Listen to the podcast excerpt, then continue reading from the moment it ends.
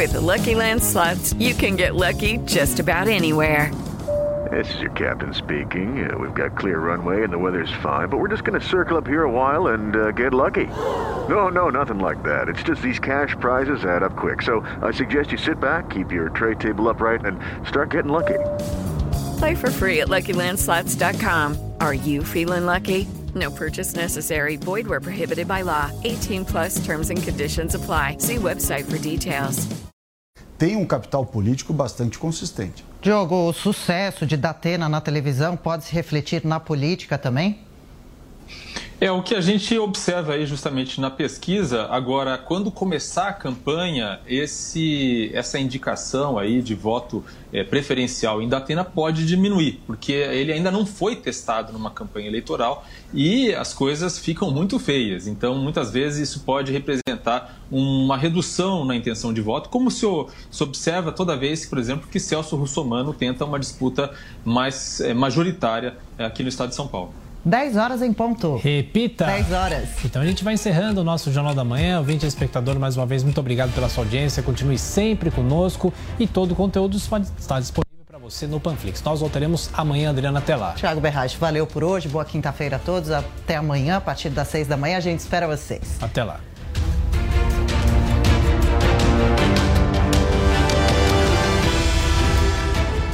A opinião dos nossos comentaristas não reflete necessariamente a opinião do Grupo Jovem Pan de Comunicação. Realização Jovem Pan News. Jovem Pan Morning Show. Oferecimento. Loja e 100. Preço, prazo, crédito, entrega, montagem. Loja e 100 é solução completa. Aqui nas lojas 100 tem preço baixo em toda a linha. Venha logo aproveitar. Smartphone Motorola E6S com memória de 64 GB e câmera dupla. Nas lojas 100, só 948 à vista ou em 12 vezes de 96,90 por mês. Aproveite. Smartphone Motorola E7 Power com memória de 32 GB e super bateria. Nas lojas 100, só 798 à vista ou em 12 vezes de 81,60 por mês. Preço baixo mesmo. É só aqui nas lojas 100. to be you.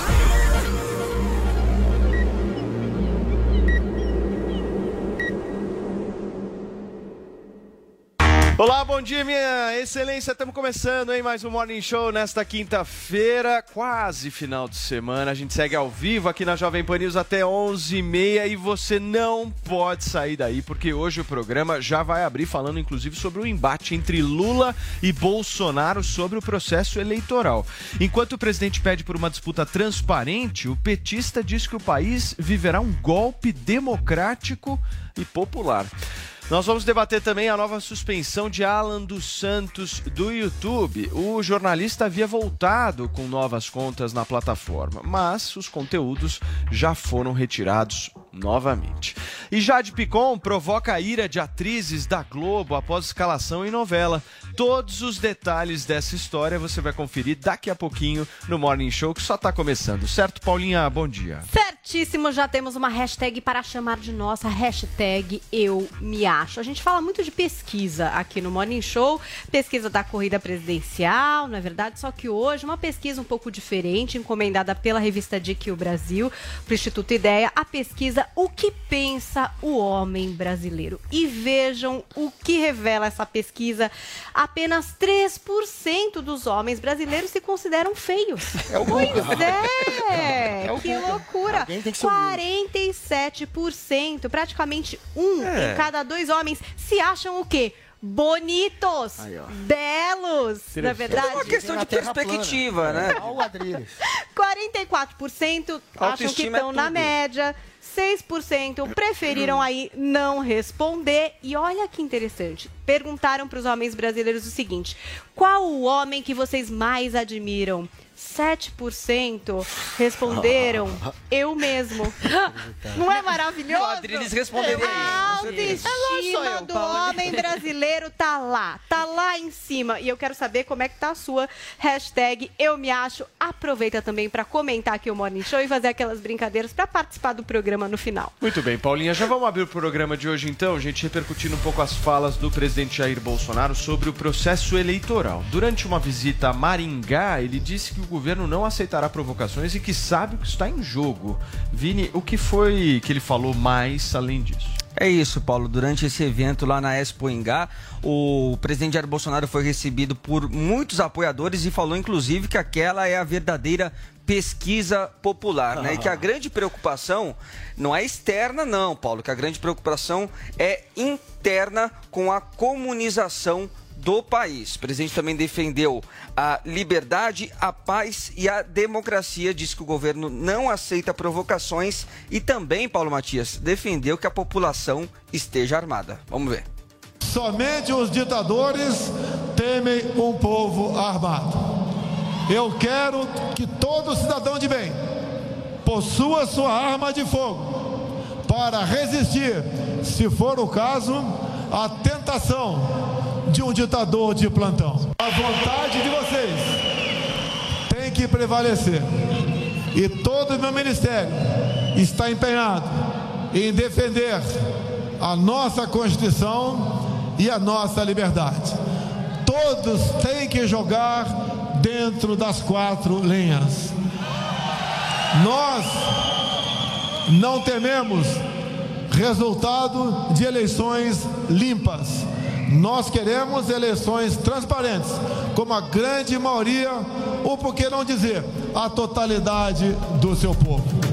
Aí, Paulo Matias. A discussão já começou aqui na bancada. Presidente Jair Bolsonaro, então, defendendo Cara de eleições pau transparentes, mas É o dizendo que sabe o que está em jogo e que quer que tudo ocorra aí dentro das quatro linhas da Constituição. Muito Paulo. bem. Vini, antes só da gente iniciar, eu queria fazer um destaque aqui, Drilinho. Que lindo que ficou o seu cabelo. Nossa, ele tá Maravilhoso. muito bonito Eu ontem hoje. passei Ervic e descobri que não só deixa o cabelo mais cheio, mas é um fixador de penteado. Por acaso eu passei, fiz um penteado assim, deitei e acordei com esse penteado absolutamente Tá sensual, me achando lindo como 7%. Como diz a pesquisa. beleza é relativa, eu sou como uma obra de arte cubista de Picasso, minha beleza Ah, é só concordo. afeita a olhares iniciados. Não e tomou banho eventualmente, pra não mexer, Não, né? de forma É. alguma, nem tomei banho, porque é irretocável esse cabelo meio encebado, meio selvagem, meio sujo, de poeta agressivo. Achei Ô, maravilhoso. Drilinho, você tá armado? Não estou armado, mas eu acho e eu defendo o princípio do cidadão se armar contra, sim, a possibilidade de tirania do Estado. Isso é um preceito americano, inclusive. Thomas Hobbes, um grande teórico do Estado, falava: o homem é o lobo do homem. Então existe o Estado para que você possa sufocar esse instinto de competição selvagem, que inclusive pode matar um ao outro. Agora, o problema é a possibilidade do Estado ser o lobo do homem, como aconteceu na Cuba da cubaninha Zoe Martinez, como acontece na Martínez. Venezuela, como acontece, em princípio, já na Argentina, do ditador tirânico, pandeminion, é o Alberto agora. Fernandes, que extrapolou a miséria do país, trancando a população. Dá Ou seja, quando você tem um princípio de autodefesa contra a possibilidade de tirania do Estado, você pode e deve sim ter uma arma, que é um acessório como uma geladeira, como um carro, como um eletrodoméstico, é um acessório da possibilidade de autodefesa geladeira? legitimamente conquistada pelo cidadão. Bolsonaro é um defensor de todas as liberdades: liberdade de expressão, liberdade de trabalho, liberdade de cidadão, liberdade de você contestar, inclusive, uma justiça que persegue a sua liberdade de expressão, criando tipificações criminais que não existem, como crime de ódio, como crime de fake news, crime de ato demo- antidemocrático. Não existe ato antidemocrático, existe você criticar legitimamente um homem, um juiz ou um político porque você acha que ele está conspurcando a Constituição. E nesse sentido, uma das maiores liberdades é a possibilidade de você se Rodriguinho. defender contra um Estado que não lhe garante segurança pública e contra o Estado que pode Você não potencialmente nisso, né, ser tirânico e eventualmente tirar a sua Posso fazer liberdade. uma pergunta? Ah, o Faça caso- duas. Não, só um minutinho. No caso da geladeira, é, você não tem nenhum tipo de curso preparatório para abri-la e Não, não pegar algum precisa. tipo de objeto, né? Hum. De alimento. Como é que você compara a geladeira com arma? Você pode pegar a geladeira e enfiar na cabeça de alguém e Pode, matar alguém. Você pode. pegar um carro e atropelar alguém e matar alguém. Você Gente, pode essa pegar caneta aqui um mata. eletrodoméstico, uma faca Isso e aqui enfiar mata. na, na, na- Ou seja, É. quando alguém quer matar alguém, Mata, eventualmente não tem coisa. Agora, quando Oh my você tem God. uma arma e você realmente, pela legítima possibilidade de autodefesa, quando você tem um treinamento, porque você não compra uma arma e sai atirando por aí, segundo as leis do Estado brasileiro, você tem que ter um histórico psicológico, de trabalho, você tem que ter domicílio. Eventualmente, quando você compra um 38 e vem um sujeito de 3 metros de altura e você não tem como se defender e vai atacar a sua família, você pode sim legitimamente se defender contra essa pessoa. Fala, Guguinha. Você também não gosta Nossa, muito de arma, né? Não, primeiro a gente, segu- seguindo a lógica de Adriles, a gente não precisa então de arma de fogo. A gente já tem a geladeira para nos proteger. tá tranquilo, uma gente. É uma bobagem essa comparação, não faz o menor sentido. Agora, vamos à realidade. De dizer que Jair Bolsonaro defende a liberdade, caiu aí meu Caiu microfone, microfone. é muita cara de pau, gente. O Jair Bolsonaro ele não está fazendo esse discurso a favor de armas para defender a liberdade. Jamais por isso. O Jair Bolsonaro tem como ídolo ditadores. Como que alguém que quer defender a liberdade tem como ídolo o Augusto Pinochet?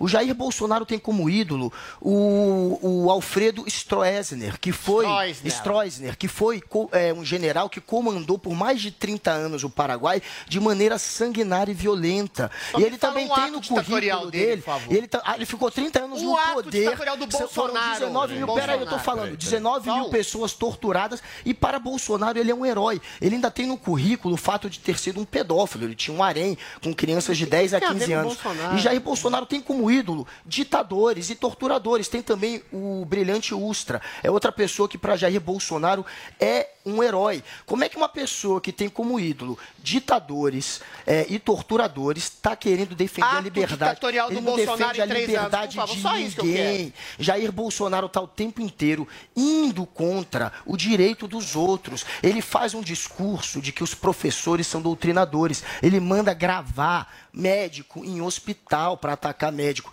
Ele ataca, ele ataca jornalista. Ele criminaliza os opositores. Ele chama os opositores de terroristas, o MST, por exemplo, sendo que ele sendo que ele começou a carreira dele na política por ter sido um, um- um aprendiz de terrorista. Ele tentou colocar bombas em quartéis em, em- numa, audito- numa auditora do Rio de Janeiro, que leva água para o Rio de Janeiro, e foi assim que ele surgiu na política, como um aprendiz de terrorista. Esse sujeito que começou no terrorismo e que é fã de ditadores, de torturadores, agora fala que quer defender a sua liberdade. Isso é ridículo. Ele só está fazendo um discurso a favor de armas porque ele tem essa dívida com o eleitor dele, que é favorável, e porque ele quer armar as milícias políticas que são favoráveis a ele. ditatorial de Jair Bolsonaro, você não disse É nenhum um período. Acabei de dizer anos. vários ataques dele. Ah, porque ele Fora fala que isso, jornalista Jair é ruim, Bolsonaro isso, amor de processou. Ele tem recorde de processos contra jornalistas. Mas processo é o lei de segurança Gustavo nacional Dobrar. por Muito bem, críticas Guguinha. que ele Processo diz é que o. Bolsonaro defende nas redes. Ele é não chamado de assassino ninguém. e genocida. Ele não defende ninguém. E depois, se me derem mais tempo, eu falo Não tem muito um mais ato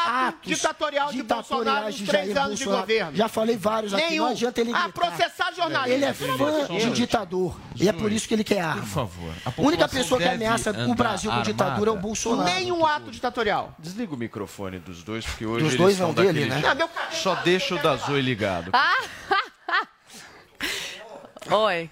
Qual foi a pergunta? Não, eu, eu quero entender essa questão, essa bandeira do Bolsonaro, que não é uma bandeira nova, né? Não estamos falando de. Não, não é uma bandeira nova. Ele defende isso desde sempre. E a isso se deve à popularidade. Sim, tem muita gente que deixou de apoiar o Bolsonaro, mas tem a grande maioria do povo brasileiro ainda apoia. Basta ver aí nas ruas, ele sai, tem que ser escoltado e tudo, porque tem muito seguidor que vai pra cima, quer tirar foto, quer conversar com o presidente, ora com o presidente. Por quê? Porque o Bolsonaro é o único, é o único desses candidatos aí, 99%, não se mantém alinhado às pautas que defende dura- durante a campanha. O Bolsonaro, desde sempre, uma das principais pautas dele é o armamento da população. Aí falam, não, ele flerta com ditadura, ele quer uma ditadura pro Brasil, vai dar um golpe, esse golpe que nunca chega. Mas eu nunca vi um ditador na história desse mundo que arma a população, que quer armar a população. Muito pelo contrário, quem não tem amor à democracia, quem não tem amor à liberdade e quer dar um golpe mesmo no povo, desarma a população. Exemplo é Cuba. A primeira, uma das primeiras coisas que o Fidel fez, primeiro mudou a Constituição e colocou aí, adaptou aí a idade para ser presidente, porque ele ainda não tinha idade, segundo a Constituição, para assumir a presidência de Cuba, foi desarmar a população. Por quê? Porque fica uma luta desigual. Enquanto o, a- o Estado se arma até os dentes, o povo não tem como se defender da ditadura do, do, do Estado. E no Brasil, a violência tem crescido muito. A gente viu mês passado, final do mês passado, passado, um jovem que morreu num assalto, né? não teve a chance de se defender. Por quê? Porque a luta é muito desigual. Bandido pode sim andar armado até os dentes. É muito fácil para bandido conseguir uma arma. Agora, é, família do bem, que, um pai de família que quer defender a sua família, que quer sair às ruas e saber que está protegido porque tem como se defender, não pode tirar o seu porte de arma. E é isso que o Bolsonaro defende. Tá aí mais uma vez um exemplo de como o Bolsonaro defende sim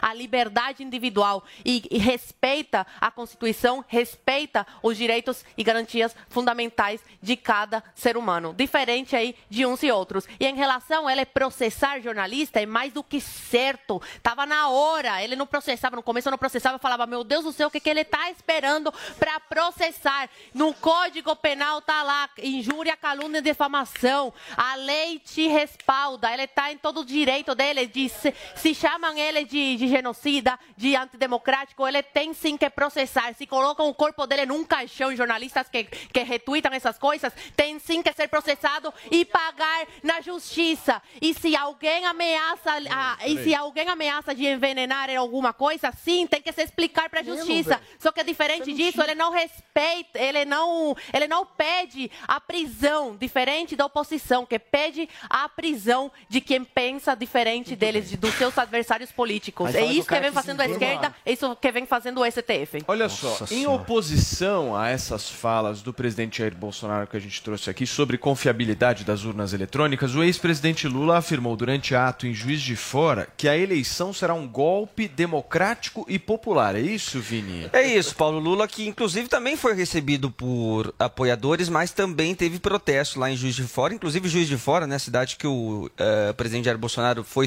na campanha de 2018. Teve uma polêmica lá de um, de um PM também que acabou levantando uma arma ah, não letal para um, um grupo de esquerda, enfim. Mas o Lula participou de dois eventos e em, uma dessa, em um desses eventos, Paulo, ele falou justamente fazendo esse contraponto a essas críticas do presidente Jair Bolsonaro ao sistema eleitoral, dizendo que o golpe vai vir nas urnas, mas será um, um golpe democrático e popular. Vamos ver. Tipo, você Bolsonaro fala em golpe todo dia.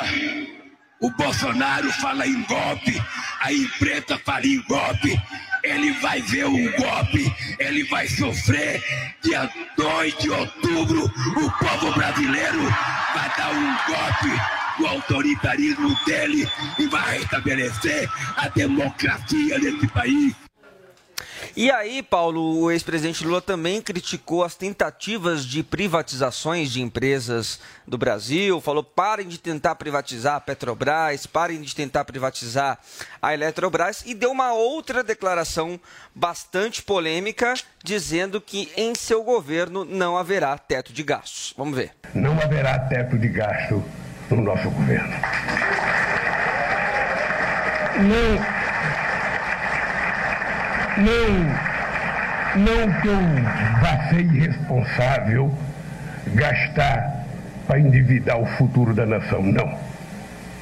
É porque nós vamos ter que gastar naquilo que é necessário na produção de ativos produtivos, de ativos rentáveis. A educação é um ativo rentável, é a coisa que dá o retorno mais rápido para que a gente possa produzir.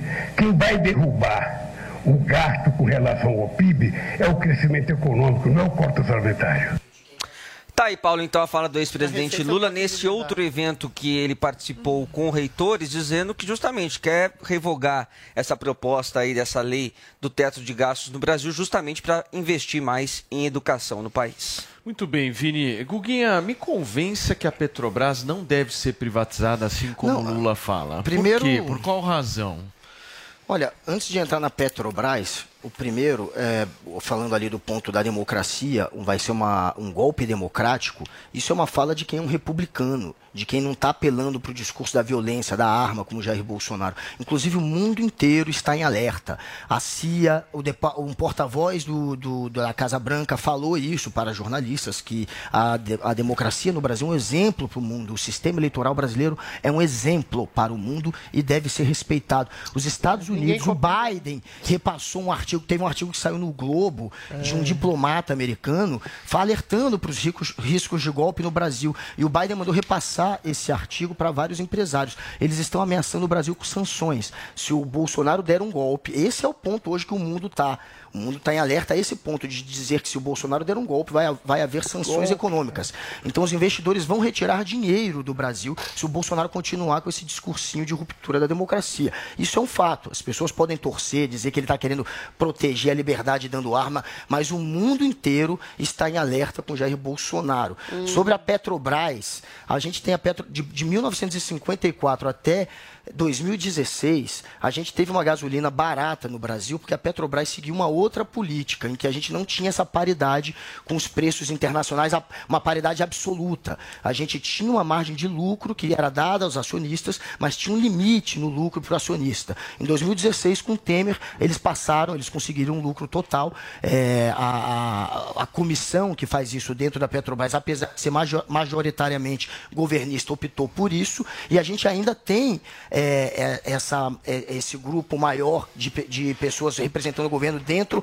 dessa comissão. A gente pode mudar, reverter isso. A gente pode ter de novo uma gasolina barata, é, retirando essa paridade como é e colocando pelo menos é, um limite de lucros para os acionistas. Isso é possível. E a gasolina hoje com o barril a 100 dólares, a Petrobras não teria prejuízos se fizesse isso. Então, por que a Petrobras não deveria ser privatizada? Deve ser em partes estatal, porque hoje ela é em parte estatal. Em parte a gente abriu desde 1997. Que parte? a gente tem mais de 60 bacias que são exploradas por petrolíferas Peraí. que não É o são a Petrobras. mundo. E a gente tem refinarias que estão sendo privatizadas. Inclusive, uma delas privatizada há pouco na Bahia está é, tendo um dos petróleos, um do- uma das gasolinas mais caras do Brasil. A gasolina está a R$ reais. Achar que privatizar vai baratear Vai, é cascata. Inclusive, se a gente Vai. privatizar, sabe quem vai comprar a Petrobras?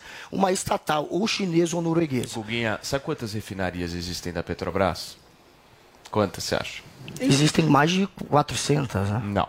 Nós temos no Brasil. Não, agora, 18 a refinarias, eu entrei de bacias. Não, nós temos 18 refinarias de bacias. petróleo no país, no Brasil. 18. Quantas Bacia você acha que petrolífera. são da Petrobras? Não, agora acho que 4 ou 6, né? 14.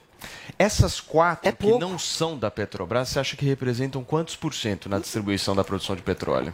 1,4%. Ah. O que, que eu estou querendo dizer? O que é Brasil isso? vive um monopólio de produção de petróleo. Sei. Ponto. E isso encarece o preço. Eu concordo que tem que abrir Bom, onde espaço não e tem o Brasil já tem. concorrência, Onde não tem concorrência, O preço é Eu não estou dizendo que não tem que abrir para concorrência, mas dá para abrir sem você privatizar a, a, a estatal. E, a- e o Brasil já está fazendo isso. A gente já está privatizando refinarias como essa da Bahia, que foi privatizada e agora a gente está É tendo a gasolina mais cara do Nordeste nessa refinaria, que foi privatizada. E achar que privatizar é sempre a solução. A gente tem vários exemplos de privatizações que deram errado para e depois de- reestatizaram. E a realidade Vamos é a lá, seguinte: vamos lá. privatizar a Petrobras, ela vai parar na mão de Ô, Paulo, mas rapidinho, é- essa questão dessa, dessa refinaria privada lá na Bahia, né? Hum. Que estão vendendo gasolina até mais caro do que a, que a Petrobras, né? Tá saindo aí mais de, de 8 reais. Então, é, seria essa mesma solução ou não? Não, o ponto é o seguinte, Vini. O ponto é, hoje você tem uma distribuição única e exclusiva do petróleo no Brasil feito pela Petrobras. É Esses fato. números que eu mostrei aqui Uhum. é fato. 98,6% de tudo que é produzido no Brasil em relação a petróleo é estatal, é Petrobras. Aí o Guga fala, ah, ao longo do tempo tá abrindo mais. Abrindo nada. Estamos com 1,4% aberto. Ou seja, é nada isso. De é refinaria, nada. você falou, não de Sim. exploração de petróleo. Sei, Guga, mas isso é nada. Entendeu o que eu tô querendo dizer? Isso é absolutamente nada. Se abrir mais, abaixa o preço. É lógico, porque você cria muito mais concorrência. Claro, isso é óbvio. Isso é, Isso é, óbvio, básico. né? Parece que acontece Criou no mundo concorrência. inteiro. A gente está vendo com a refinaria da Bahia. Abriu a concorrência, está mais caro. vamos sair um pouquinho de Petrobras. Eu quero falar um pouquinho dessa fala do Lula aí em relação a golpe, porque foi uma fala forte. Mexeu contigo? Ô, Paulo, eu, quero, eu queria saber quem que tá apoiando esse discurso, porque, mais uma vez, é, eu achei que até iam trazer os vídeos aqui da patrulha patética recepção que ele teve aí. É, três gatos pingados. Eles sempre fecham a câmera para não mostrar que a rua estava vazia mais uma vez. É, não tinha quase apoiador aí é, do Lula. Queria rir aqui com vocês, mas infelizmente o vídeo não está aqui, mas está circulando na internet. E teve também né, uma recepção por parte da direita, que foi às ruas é, recepcionaram o Lula e teve mais gente do que a própria esquerda, né, apoiadora desse ex-presidiário. Eles gritando aí Lula na prisão, defendendo o presidente Bolsonaro. Então, mais uma vez, a gente vê que a popularidade do Lula na rua não é tão legal como essas pesquisas tentam mostrar. E ele, a cada dia, com esse discurso dele, muda muito. Quando tem o discurso pronto, estava comentando isso aqui quando o vídeo estava passando. Quando é o discurso pronto, é o Lula quando é um improviso, ele mostra quem verdadeiramente ele é. Até o tom de voz muda, né? É agressivo, com ódio. Ele quer voltar à cena do crime para se vingar do povo brasileiro, para se vingar desses brasileiros que o colocaram na prisão justa. Uma prisão justa. Por mais que o STF agora fale que não, não é justa e todo brasileiro sabe disso. Aí ele falou o quê? Ele se afunda cada vez mais. O teto de gastos, ele quer tirar o teto de gastos. Para quê? O teto de gastos foi criado justamente para é, é, obrigar né, o governo a gastar uma X quantia para não ultrapassar isso, não jogar dinheiro ao vento. E o Lula não quer tirar isso para gastar mais e mais. É máquina pública, né? Que sai do bolso do contribuinte. E junto com isso, afeta a economia do Brasil. Por quê? Porque os investidores investidores não se sentem seguros para investir num país que não tem teto de gastos. Gasta como quiser. Imagina no Brasil, durante a pandemia, se não tivesse esse teto de gastos, o que aconteceria? Ia ser muito mais dinheiro jogado fora. Muito mais dinheiro. Então, é cada vez mais a gente. Ele, ele, ele mostra com esse discurso o que ele vai fazer vai ser um retrocesso total. O que o Bolsonaro tentou construir nesses quatro anos, com muito trabalho e suor, sacrifício, porque não foi fácil, ele vai conseguir, em questões de minutos, destruir. E a gente vai voltar para estaca zero. É isso que o brasileiro quer? Imagino que não. O Drilis, essa, essa fala do Lula em relação a, a, teto de gastos não é uma fala de centro, né? É uma não. fala bem à esquerda. O que, o que pressupõe a esquerda? É um estatismo, é a gastança desmesurada em nome de um combate ao empreendedorismo e à burguesia que sufoca, que sufoca as forças de trabalho, ou seja, a invenção completa da realidade. Teto de gasto é uma coisa muito simples. Se você gasta mais do que arrecada, você como dona de casa, você vai contrair dívidas. O Estado contrai dívidas. Contraindo dívidas, você vai propalando, você vai propagando o problema da, da, da, da, da insolvência para frente. O que, que você faz com que isso? Você aumenta a inflação, a, a longo prazo você perde investimento, porque ninguém confia em você, as pessoas param de investir, você não gera mais receita, não gerando receita, não gerando, não atraindo investimento, você gera inflação, você gera estagnação econômica e a médio e longo prazo e desemprego. Foi o que o Lula fez com esse crescimento de bolha de, através de consumo e jogou a bomba para dona Dilma Rousseff, que pegou exatamente essa irresponsabilidade da falta de teto de gasto do Lula nos primeiros seus dois mandatos e aí explodiu a crise econômica no teto da Dilma. Eventualmente é só isso, é gastar mais do que se arrecada, se endividar e se arruinar economicamente. Agora, eu não queria deixar de dizer também nessa coisa de golpe, dessa projeção eterna do golpe espelhado.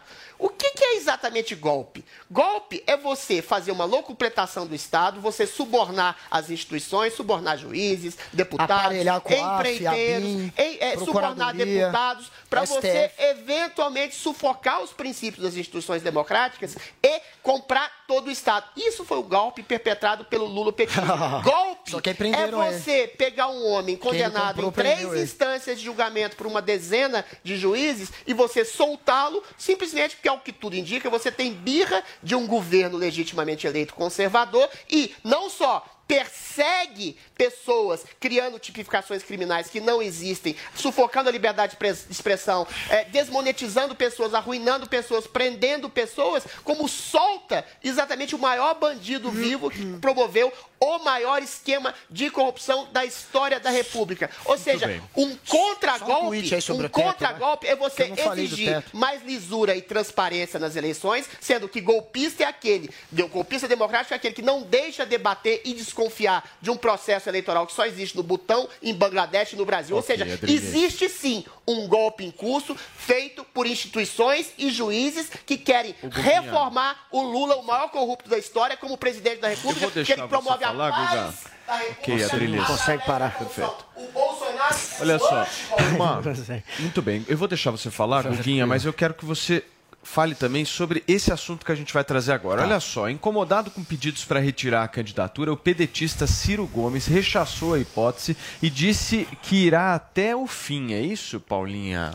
Vai continuar, não vai tirar aí a sua pré-candidatura. Houve um movimento, a gente até questionou isso aqui ontem, né, em relação às pesquisas que, por exemplo, tiram o nome do Ciro, tiram o nome do Dória, quem seria beneficiado. Aí às vezes vê se ali o quê? Que o Lula chega a 50, 51% da intenção de voto. Então, ficou falando um pouco disso nas redes sociais e o Ciro achou bom endereçar, mesmo porque tem pré-candidato a governador ali dentro do PDT, que é próximo do Lula, né? Tem o Rodrigo Neves do Rio de Janeiro, o Everton Costa, tem o Miguel Correia Júnior. A própria direção do partido foi sondada por petistas, mas como o Guga trouxe aqui, tem ali o Carlos Lupe do lado do Ciro garantindo essa candidatura. E o Ciro fez um vídeo, colocou lá nas redes sociais. A gente vai é, assistir aí a dois segmentos desse vídeo. No primeiro, ele diz é, como o que aconteceria sem a candidatura dele, coisa que não vai acontecer, tá? Que ele vai ser candidato sim. Vamos conferir. Sem a minha candidatura, a tal polarização odienta aumentaria muito em um momento em que Lula estagnou ou cai e Bolsonaro se sustenta ou cresce. Porque a resiliência do genocida é muito menos ilógica do que aparenta e está fortemente ancorada, presta atenção, no antipetismo.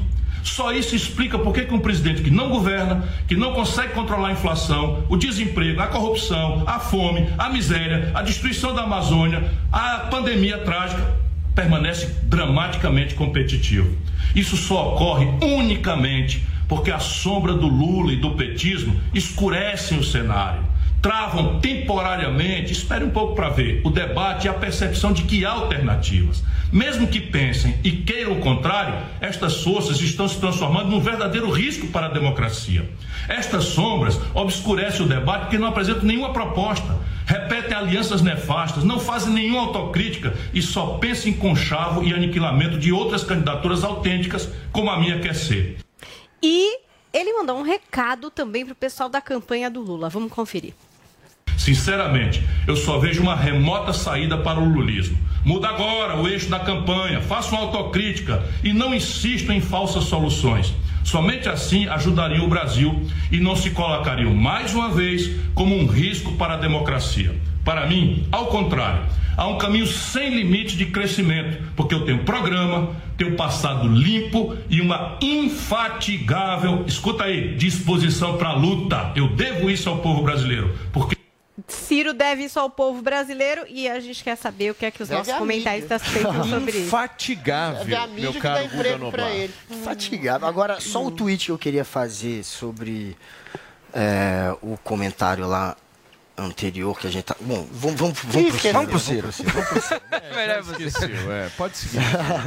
Para de roçar Não, eu o ia falar do teto de gastos, enfim, mas é porque eu não queria voltar Joga dentro. Comentarista É, o bom teto é de assim, gastos, o Guga. Ciro Gomes é mais um que quer romper o teto de gastos, mas vocês disseram que o teto de gastos é rompido pela esquerda. E a verdade é que Jair Bolsonaro vai deixar uma dívida de 500 bilhões ano que vem. Ele já arrombou, Pandemia, não existe. Não, não, não, ano que vem. Pandemia. Não existe, não existe teto de gastos. social. Não existe, já foi arrombado pela Pois direita. é. E quem fez um discurso de arrombar foram os militares, desenvolvimentistas, junto com o Rogério Marinho, que é ministro do Bolsonaro, que queria arrombar o teto de gastos. Então dizer que é da, da esquerda, não. tem Ciro Isolamento Gomes, social. tem Bolsonaro, tem militar, tem muita gente interessada em Tem arrombar todo o teto. A diferença é que o Lula quer arrombar o... Ele falou que só vai eh, derrubar o teto de gastos se tiver receita e não aumentando a dívida do orçamento, como o Bolsonaro fez. O, É, o Ciro? Gomes. Você acha que o Lula consegue tirar ele do páreo? O Ciro que Gomes, não, ele bateu o pé. O Ciro em Gomes, o que está acontecendo? Está tendo um movimento contra o Ciro Gomes, tocado pelo PT, para tentar limar a candidatura dele. Então ele precisa fazer um movimento contrário, essa é a reação do Ciro Gomes. Ontem teve essa narrativa, Ciro Gomes pode retirar a candidatura porque o PT está avançando é, contra as alianças do Ciro no, no Rio de Janeiro, o, o PT quer formar uma aliança com o PDT no Rio de Janeiro e está tentando formar uma aliança com o PDT também no Maranhão e no próprio Ceará, que eles já são aliados, o PT quer minar a força do Ciro lá, colocando como candidata ao governo pelo PDT a Isolda, que era vice do Camilo Santana, que era um petista que governou o Estado até, 2000, até o ano passado. Então, até a última eleição. Então, a gente sabe que o PT está nessa jogada. Eles querem retirar o Ciro. Eles acreditam e dizem as pesquisas que quase metade dos votos do Ciro migrariam para o Lula. Ele tem hoje 46, segundo algumas pesquisas, ele poderia ir para 50 Muito e bem. vencer no primeiro turno. Mas Ciro vai continuar persistindo nessa e hoje a jogada dele é isso: é bater o pé e é brigar pelo direito de ser candidato. Ele está fazendo, e enfim, aí, estratégia política. Ele briga para ser candidato tem 20 anos. A profissão do Ciro Gomes é de quatro em quatro anos brigar para ser candidato, sendo que todo mundo sabe que ele sempre vai fracassar, Mas sendo é que bravo. todo mundo sabe que ele sempre vai ser um satélite do lulopetismo no final, que no segundo turno ele nunca chega sequer ao segundo turno, e em todo segundo turno ele apoia o Lula ou um candidato apoiado pelo lulopetismo. É muito simples. A profissão dele é ser um eterno, um eterno candidato. Igual e por que, que ele pe- permanece nessa profissão? Porque ele se transformou numa figura folclórica. Ele distribui desaforos, impropérios, teorias econômicas mirabolantes que quase ninguém entende, mas tem a ver com controle social. É uma figura que flerta com o conservadorismo, se- flerta com o esquerdismo e flerta de maneira franca com o oportunismo. É um homem sem chances, porque todo mundo enxerga no Ciro como um candidato substituto de Lula, um candidato enviesadamente alternativo a Lula, mas que é parte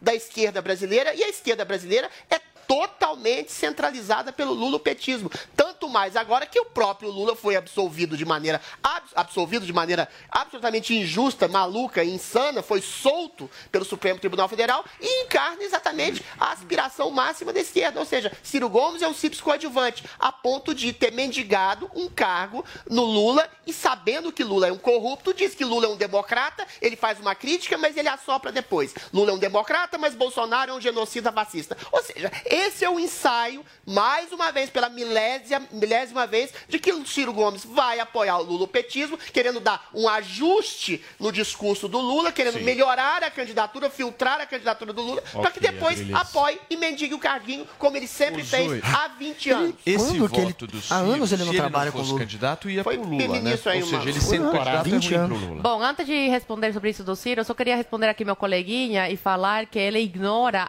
essa pandemia. meu coleguinha de bancada. Colegão. A pandemia, os milhões que o governo federal te- teve que desembolsar para mandar para os estados e municípios e que muito, de- muito desse dinheiro foi desviado e não foi. é, né, não foi colocado em prática onde tinha que ter sido colocado. Então, você ignora isso, aí é muito fácil falar aí da, dessa dívida. É diferente do PT, que deixou dívida porque roubou mesmo, né? O governo federal roubou. Fez um O orçamento Bolsonaro secreto. não, o Bolsonaro teve que enviar para combater a pandemia. Agora, respondendo sobre o Ciro, Paulo, ontem, é, o que eu falei, sim, uma parte vai dos votos iria para a esquerda, mas alguns iriam para a direita. Conheço várias pessoas que, infelizmente, não têm muito conhecimento sobre política e ainda insistem em falar que o, que o Ciro é uma pessoa de direita, sendo que as pautas, né, do, as bandeiras que ele defende é completamente é, contra tudo que a direita defende. E mais uma vez, a Soenan, né, como fala que eu falei nos programas an- anteriores que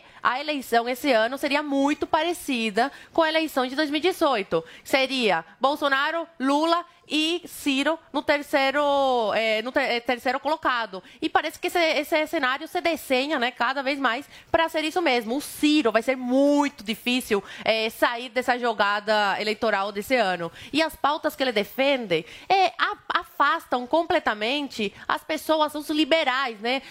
A direita conservadora, a direita liberal, porque ele- a, a primeira pauta dele é restatizar a Petrobras. Ele quer controlar os preços dos combustíveis. A gente viu no governo Dilma que querer contro- controlar essas coisas não dá certo, afunda né, o país e faz com que aumente, o valor aumente. E quem paga a conta é o brasileiro. Então as pessoas estão cientes disso, que ele quer o quê? Colocar o poder, mais uma vez, igual o PT, igual o PSOL, igual esses partidos de esquerda, colocar, inflar cada vez mais o Estado, que o Estado retenha todo o poder. E o brasileiro não quer isso, já, já vimos na prática que isso não dá certo, gente. Turma, vamos para o nosso giro de notícias aqui no Morning Show. O Instagram bloqueou temporariamente as transmissões ao vivo do deputado federal Eduardo Bolsonaro. O parlamentar foi notificado quando tentou iniciar, inclusive, uma live.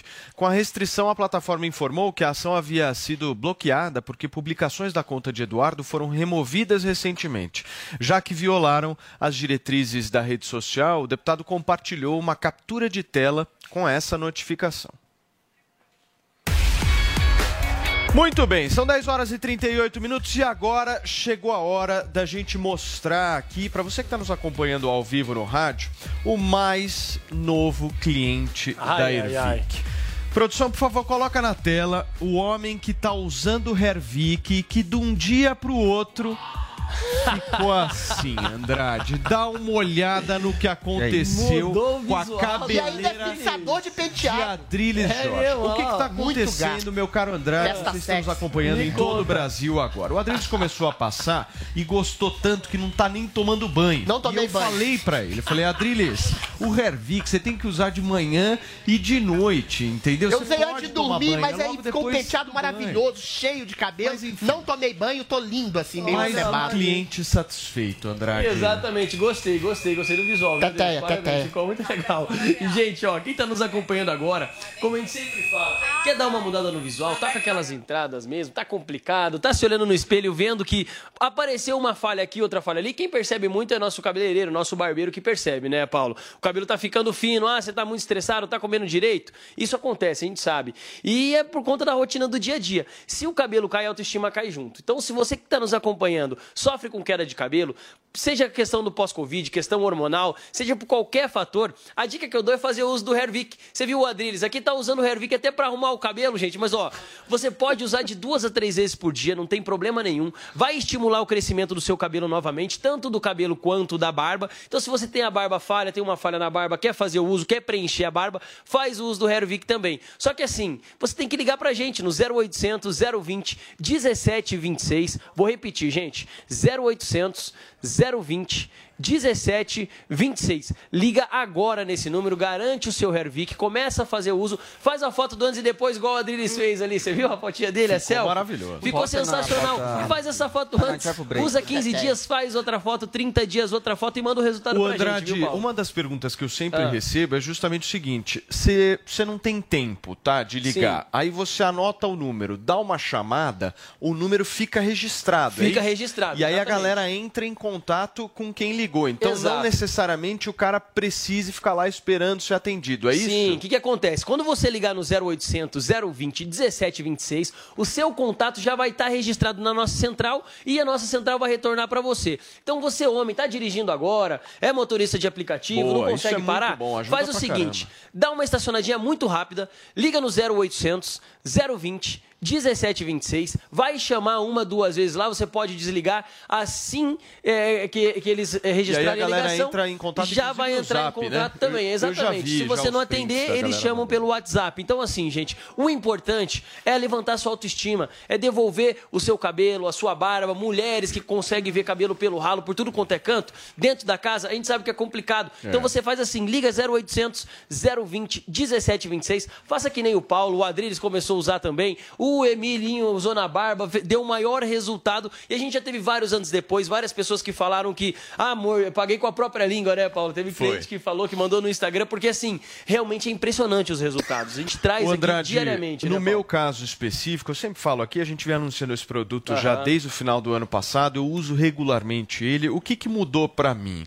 Mudou que o fio do meu Sim. cabelo ficou um pouco mais grosso, criou volume onde não tinha Sim. volume. É isso que foi Sabe assim aquele fio- sensacional. aquele fio que a gente Criou fala que tá volume. nascendo cabelinho novo? Que começa a aparecer É assim, isso. esse cabelinho novo ele fica claro, a gente sabe. Então às vezes parece que tá falha, mas é porque o fio tá muito claro, o fio tá muito fino. Exatamente. O Hervik, aonde tá aquelas entradinhas que tem o cabelinho fino, ele ativa o crescimento do cabelo, ele engrossa o fio naquela região, automaticamente criando volume. Quem Essa está minha vendo por, por dá pra imagem, ver bem exato. Dá uma olhada a finura do cabelo. Esse exemplo que a gente deu é, tá. o, é o depois do Paulo aqui, quem está acompanhando pelo YouTube, pela Panflix, consegue ver, gente, que é, É. sensacional, que ele dá justamente esse volume e automaticamente dá essa preenchida onde está a falha. Então, Galera tá sempre me pergunta se eu fiz implante. Gente, Pare- eu não fiz implante. não, eu tô falando sério, não fiz. Eu uso o Hervik direitinho de manhã e de noite, de manhã e de noite. Sim, e essa que, é, que esse que é o legal, é você ser regrado. É você ligar no 0800 020 1726, adquirir o Hervik e ser regradinho, gente. A gente sempre falou É. aqui, ó.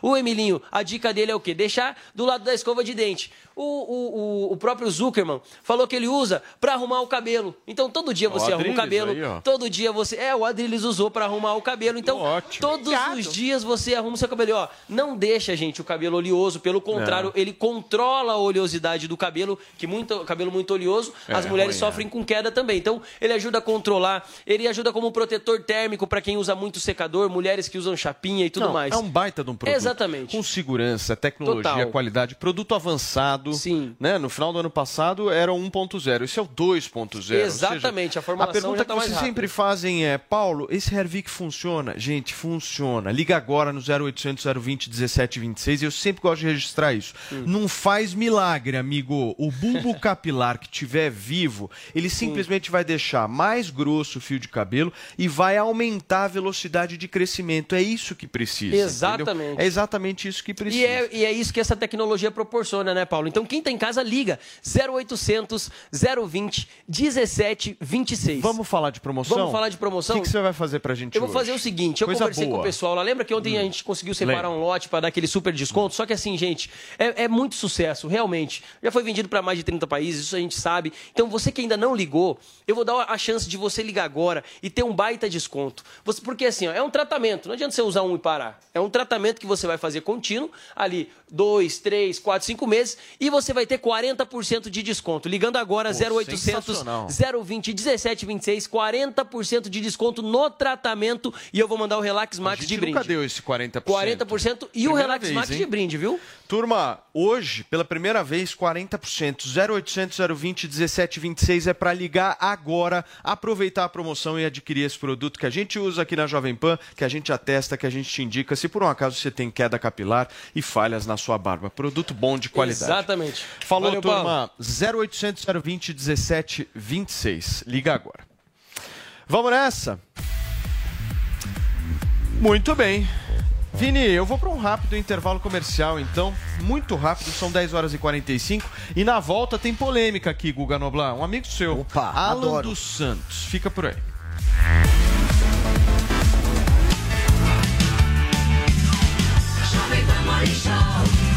O Tigo 7 Pro da Caoa Sherry está desafiando os melhores SUVs do mundo. Com motor 1.6 turbo e 187 cavalos, ele oferece o que existe de mais tecnológico em segurança, conforto, performance e conectividade.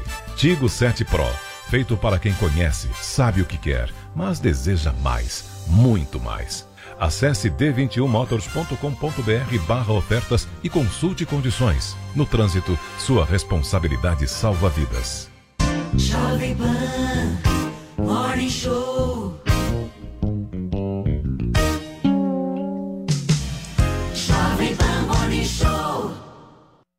Aqui nas lojas 100 tem preço baixo em toda a linha.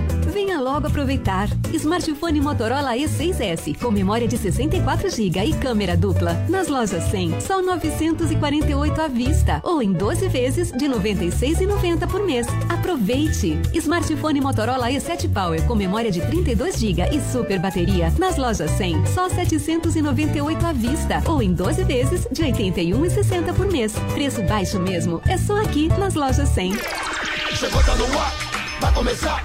Pode ter certeza. Chuchu Beleza. Chuchu Beleza.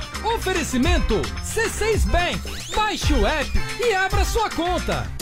Gente, posso falar? Abri uma conta no C6 Bank, né? Aí, menina, fui fechar a conta que eu tinha no outro banco, você não acredita? Gerente só faltou chorar pedindo pra eu ficar, né? Ficou falando que ia zerar a tarifa, ficou fazendo promessa. Falei, gente, parece ex levando fora, né? Aí eu virei pra ele e falei, amor, desculpa, mas a fila andou, tá? Agora eu tô em love com o C6 Bank. Ah, parece maluca, né? Não, sério. Com o app eu consigo cuidar das minhas aplicações, que eu fico me achando, né? Pedir cartão pra viagem internacional e até abrir uma conta pro Leozinho. Ou seja, não preciso de mais nada, tá? Eu tô em love com o C6 Bank que eu já falei até pro meu marido. Se ele bobear, eu dou um pé na bunda dele e caso com esse aplicativo. Pelo menos esse não vai ficar reclamando na hora que eu gastar, né? Aliás, pelo contrário, vai me dar pontos pra eu trocar por passagens aéreas, produtos. Vai lá, amor. Abre agora uma conta no C6 Bank. Doutor Pimpolho.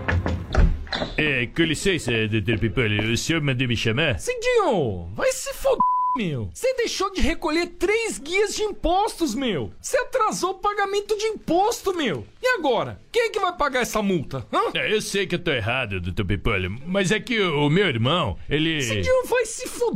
Meu, quer saber, ó? Eu vou descontar essa multa do seu salário, meu. Eu só queria que o senhor entendesse que não foi por mal. É que o meu irmão saiu da cadeia, só tem duas semanas, e eu tô dando uma força pra ele. O, o seu irmão tava na cadeia? Tava. Por isso que eu me atrapalhei essa semana. Muita coisa pra resolver. Ah, bom, meu. Não, nesse caso, então, pode voltar pra sua sala, vai, meu. Então não tô demitido? Não, não, relaxa. Alô? Slade, vai se foder, meu. Como é que você não me avisa que o irmão do Cidinho é ex-presidiário? Eu também não sabia, doutor Pimpolho. Vai se fuder, meu. Ó, avisa lá o financeiro que é pra deixar quieto esse negócio da multa, tá? Tá bom. E aí, Sileide? Você viu que o doutor Pimpolho não me mandou embora? É, vi.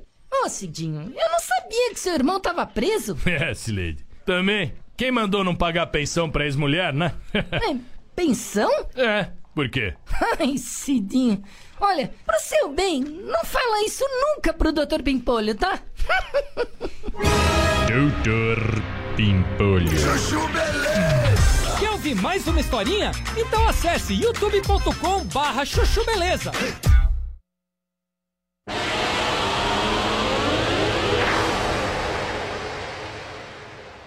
E da parte dos estados, há um grande desafio agora no mês de junho, que é a manutenção do congelamento pelos governadores em relação à alíquota de ICMS, consonante com aquilo que o Congresso estabeleceu de uma alíquota única. Nós estamos ao vivo aqui na Jovem Pan News, são 10 horas e 49 minutos, acompanhando a fala do senador Rodrigo Pacheco a respeito justamente da cobrança de ICMS aqui no país, uma discussão que acontece no Senado Federal e a gente acompanha a coletiva agora. Por isso ele faz, o que que dá para sair disso aí? Pelo jeito vai ser pouca coisa que dá para sair.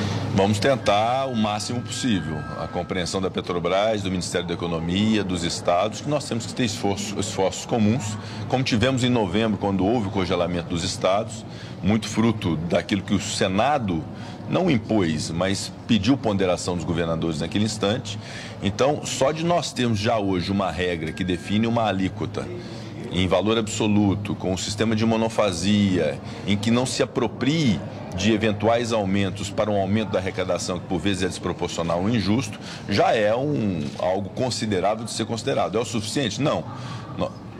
Nós temos caminhos como a PEC 110, a conta de equalização, o congelamento, a prolongação, o prolongamento de congelamento pelos governadores em relação ao ICMS e, eventualmente, outras medidas. Nós não podemos desconsiderar também que o CONFAS pode, numa reunião, é, considerar aquilo que nós pontuamos pelo Senado relativamente à fixação do valor de um real da alíquota. Isso também pode ser objeto de discussão, eu espero que seja, mas obviamente que há critérios técnicos, há fundamentos científicos nisso que nós vamos respeitar.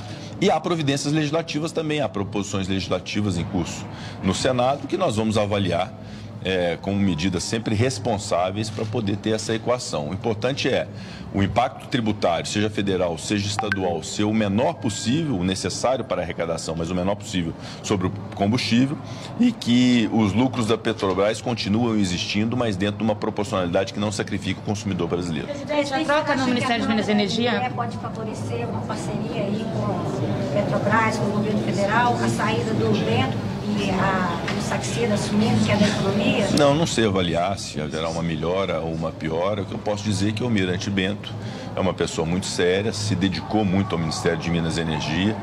É, naturalmente que é, decisões desse tipo são decisões do presidente da República, que nós temos que respeitar, não há participação do Senado nisso, na indicação de ministros. E desejo boa sorte ao novo ministro, que ele tenha a compreensão do tamanho de sua responsabilidade nesse momento crítico e agudo de crise nacional e que possa ter em relação ao Congresso Nacional a melhor relação e o respeito necessário para a construção de soluções para o país. Presidente, eu queria insistir, porque neste momento o novo ministro Adolfo Saxida está entregando para o ministro Paulo Guedes um ofício pedindo para privatizar a PPSA e a Petrobras e para dar start nesses estudos. É, essa solução que o governo está vendo de curto prazo, no ano eleitoral, o senhor mesmo disse que é super difícil. Não tá, eles não estão em outra realidade em relação ao que vocês estão discutindo aqui? Essa definitivamente não é uma solução de curto prazo, como não é uma solução de curto prazo a PEC 110. A PEC 110 é uma solução de médio longo prazo. E essa solução da privatização da Eletrobras, na verdade, não se tem a compreensão nem se isso é uma solução de médio ou de longo prazo. Então, estudos podem ser feitos, é o papel do ministro fazer todos os estudos necessários, que sejam os mais bem feitos possíveis, mas é, entre o estudo e a realidade da concretização disso há uma distância muito longa e da qual o Congresso Nacional não se apartará.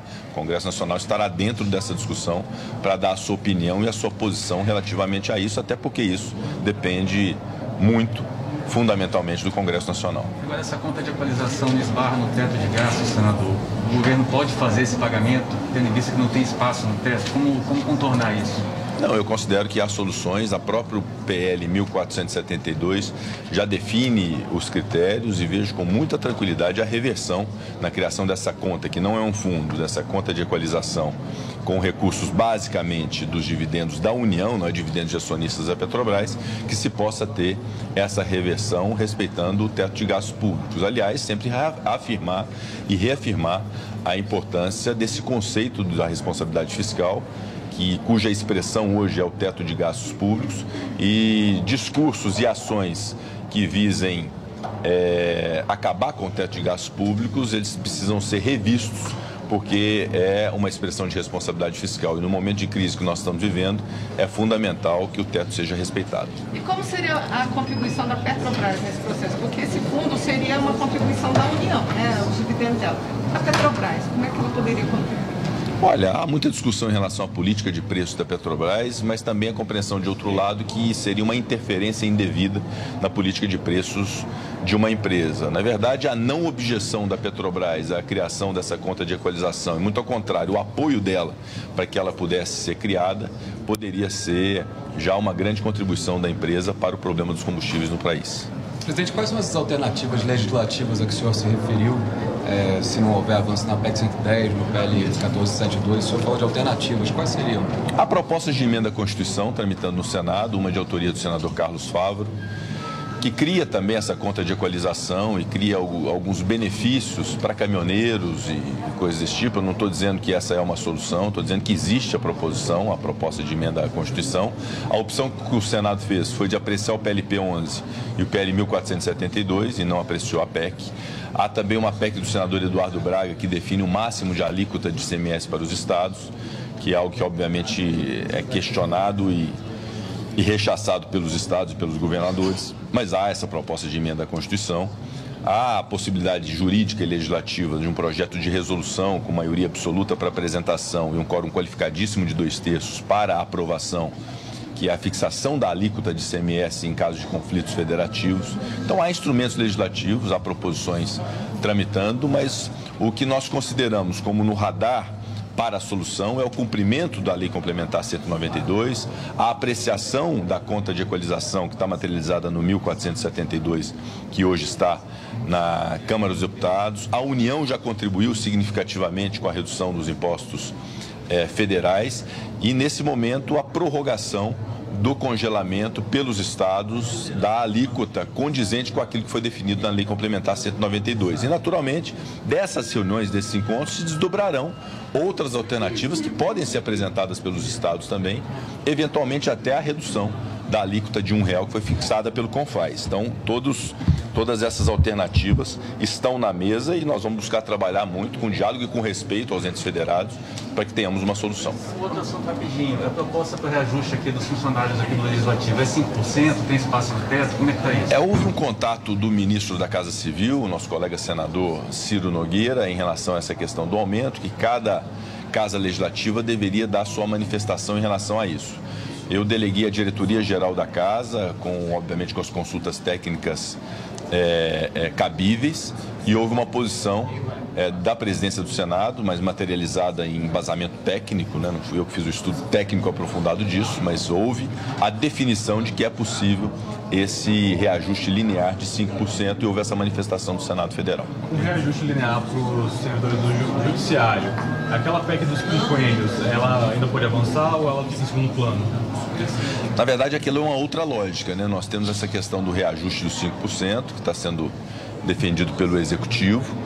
E a PEC 63 é uma proposta de emenda à Constituição de estruturação da carreira da magistratura e de membros do Ministério Público, com a perspectiva concreta da aprovação do projeto de lei que visa acabar com os chamados supersalários, definindo o que é verba indenizatória dando-se limite de teto salarial para essas categorias, eu considero muito razoável que, concomitantemente à aprovação do projeto que acaba com os supersalários, tenhamos uma estruturação da carreira de magistrados, que são carreiras muito específicas, com muitas limitações aos seus profissionais, uma estruturação que impeça uma distorção de se ter um juiz de primeira instância no início de carreira ganhando igual ou até mais que um desembargador depois de 30 anos de carreira. Então, essa estruturação que torna a carreira valorizada, atrativa, para que se possa ter na, nos seus quadros pessoas qualificadas, dedicadas e estimuladas ao trabalho eh, na carreira de magistrado e membros do Ministério Público,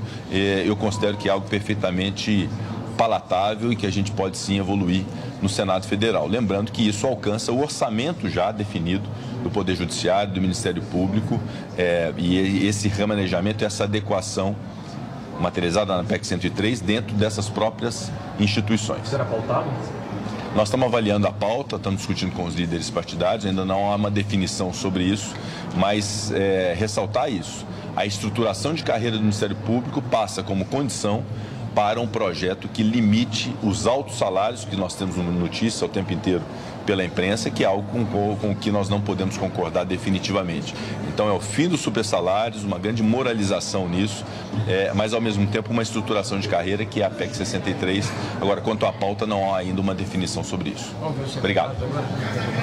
Eu vou, eu vou pedir licença, voltar. viu? Os secretários têm toda Muito bem, gente. Nós ouvimos então em Brasília essa coletiva do senador Rodrigo Pacheco falando sobre questões que envolvem o ICMS, o Imposto dos Estados aqui no Brasil, e você acompanhou tudo aqui na Jovem Pan News. Nós vamos girar o assunto por aqui e olha só, após ter voltado ao YouTube com novas contas, o jornalista Alan dos Santos foi mais uma vez retirado da plataforma.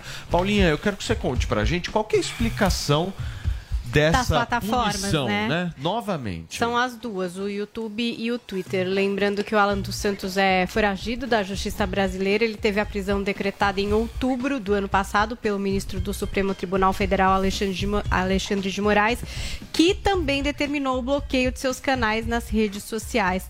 Mas apesar disso, o Alan havia criado um novo canal, onde ele inclusive publicou um vídeo no domingo com o título Calar não é uma opção. E nesse conteúdo ele anunciava a volta de um dos seus perfis na plataforma o Terça Livre. É, bom, nesse perfil, eh, nesse vídeo que foi publicado, ele também pedia doações para os apoiadores para voltar a produzir conteúdos nas redes sociais e tal. Aí hoje, se você tentar achar esse, link, esse, esse vídeo, esse link, você vai entrar lá, você vai ver esse sinal aqui do YouTube que diz o seguinte: olha, o conteúdo não está mais disponível, pois a conta associada a ele foi encerrada. No Twitter, ele também eh, fez uma outra conta, que era a Terça Livre ITL TV. Essa conta também agora mostra um recado dizendo que eh, violou as regras da plataforma. É uma outra arte para quem está assistindo, essa é a do YouTube. YouTube, né? Vídeo indisponível. Essa daí, e essa Paulinha. aí a conta suspeita no Twitter, dizendo aí que não está mais disponível, é, porque de fato infringiu ou violou as regras da plataforma. Então, não conseguiu fazer a sua volta, houve esse ensaio e mais uma vez as contas derrubadas do Alan dos Santos. Muito bem, Paulinha, nós estamos ao vivo aqui nesta quinta-feira e são 11 horas e 1 minuto. A Jovem Pan apresenta Conselho do Tio Rico. Senhoras e senhores, Daniel Zuckerman, tio Rico está aqui. Preste atenção que vem uma sabedoria, vem um conselho e no final ele manda uma frase agora para explodir o seu cérebro. Combinado, tio? É, Zuc, eu tô feliz demais de estar aqui, embora o mundo esteja um caos.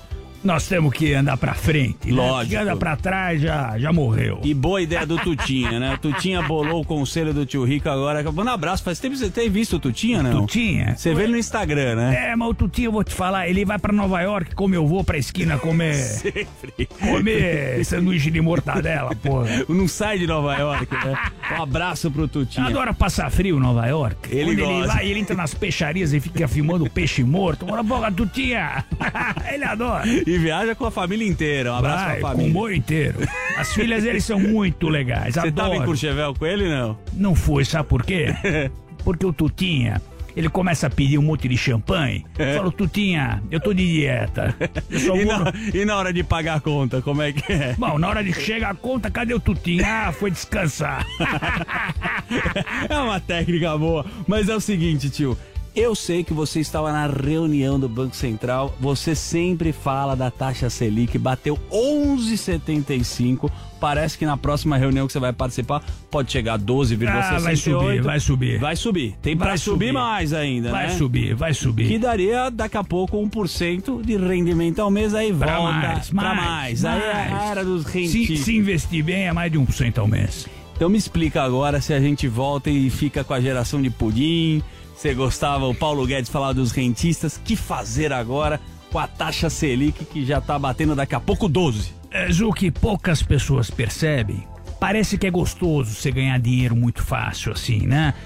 Quem tem dinheiro hoje, bota o dinheiro lá no banco ou na gestora, investe em renda fixa, 1% ao mês para mais, tranquilo. Tá bom. Só que a gente não pensa no que isso causa no país. O crédito fica mais caro, construção, financiamento de carro, de apartamento, empréstimo para empresa, o país fica muito pesado. É. Então eu sempre falo, a turma do Banco Central, o seguinte. Há um ano atrás, o juro tava quase dois e lá vai pedrar. Lembro. Pouquinho, dois e Lembro. pouco. Dois e Brasil, isso não existe. Eu fa- sempre falei, não baixa tanto, porque na hora de subir vai ter que subir mais do que precisa. E não deu outra. E não deu outra. Não Su- deu. Subiu, vai continuar subindo um pouco mais. Quem tem dinheiro se lambuza, quem precisa de dinheiro se ferra. Essa é a verdade. e agora, tem que aproveitar, o prato tá na mesa. Se você for comer ou não, o problema é seu. É isso que tem no menu e não dá pra escolher muita coisa, né, tio? Vamos deixar lá. É o então. Brasil, vive um ciclo eterno. Boa. Dá uma frase aqui, você já deu o conselho, agora a turma quer sua frase. Sempre Essa, frase. essa frase eu adoro, Zuki. Atenção, preste atenção. Frase do tio Rico pra gente ir embora no auge.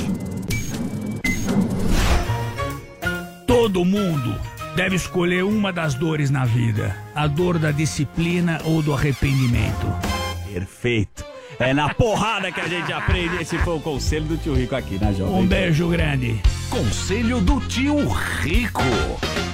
Lançamento Caoa Sherry. Confira. Linha 2023 à pronta entrega. Plano 100% Caoa Sherry. Com recompra garantida e parcelas a partir de 1.290 reais. E ainda, IPVA 2022 total grátis ou bônus de até 10 mil reais. Confira condições em d21motors.com.br barra ofertas. No trânsito, sua responsabilidade salva vidas.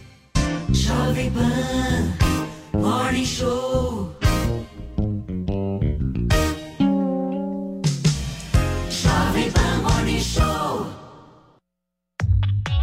Quer ter mais esporte na sua programação? Dê um gol! Na DirecTV Go, você tem canais de TV ao vivo com esportes do Brasil e do mundo, além de filmes e séries de sucesso para ver onde e quando quiser. Tudo num só app. Assine agora DirecTV Go e ganhe um mês de Comebol TV para torcer muito na Libertadores 2022. Experimente sete dias grátis em directvgo.com.br. DirecTV Go. TV e streaming, tudo num só app.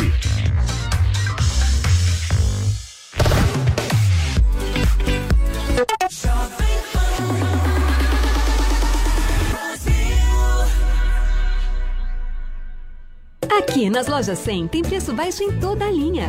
Venha logo aproveitar. Smartphone Motorola E6S com memória de 64 GB e câmera dupla. Nas lojas 100, só 948 à vista ou em 12 vezes de 96,90 por mês. Aproveite. Smartphone Motorola E7 Power com memória de 32 GB e super bateria. Nas lojas 100, só 798 à vista ou em 12 vezes de 81,60 por mês. Preço baixo mesmo. É só aqui nas lojas 100. Você ouve 100,9. Nesta segunda-feira, a Jovem Pan promove uma discussão sobre o aumento do custo da produção de alimentos. Tudo em um fórum especial e online. Mitos e fatos Jovem Pan discute. Presenças confirmadas do deputado federal pelo MDB do Paraná, Sérgio Souza, e do presidente da AproSoja Mato Grosso, Fernando Cadori. No dia 16 de maio, às 10 horas da manhã, ao vivo e online, pelo canal Jovem Pan News no YouTube. Fórum Mitos e Fatos Jovem Pan Discute. Oferecimento AproSoja Mato Grosso. Jovem Pan. Você já pensou em ter a ajuda de uma das maiores empresárias do Brasil na sua empresa? Então preste atenção. O curso Como Começar um Negócio com a Cris Arcangeli já está disponível na plataforma da New Cursos. A Cris sabe exatamente o que você precisa para ter sucesso e vai te mostrar como fazer o planejamento correto para o seu negócio. Acesse agora newcursos.com.br, N-I-U cursos.com.br e garanta sua inscrição.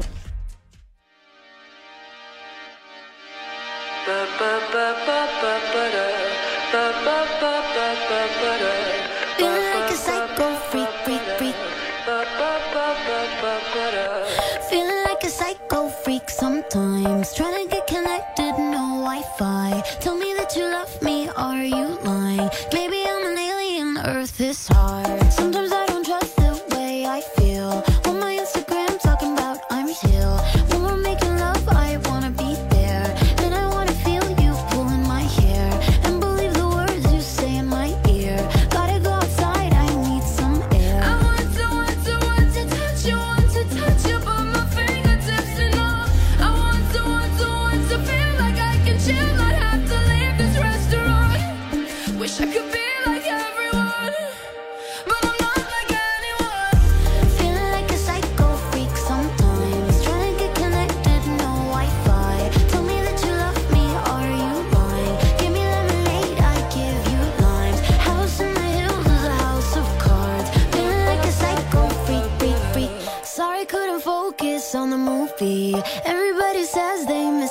Me. I've been on this ride since I was 15. I don't blame the girls for how it went down.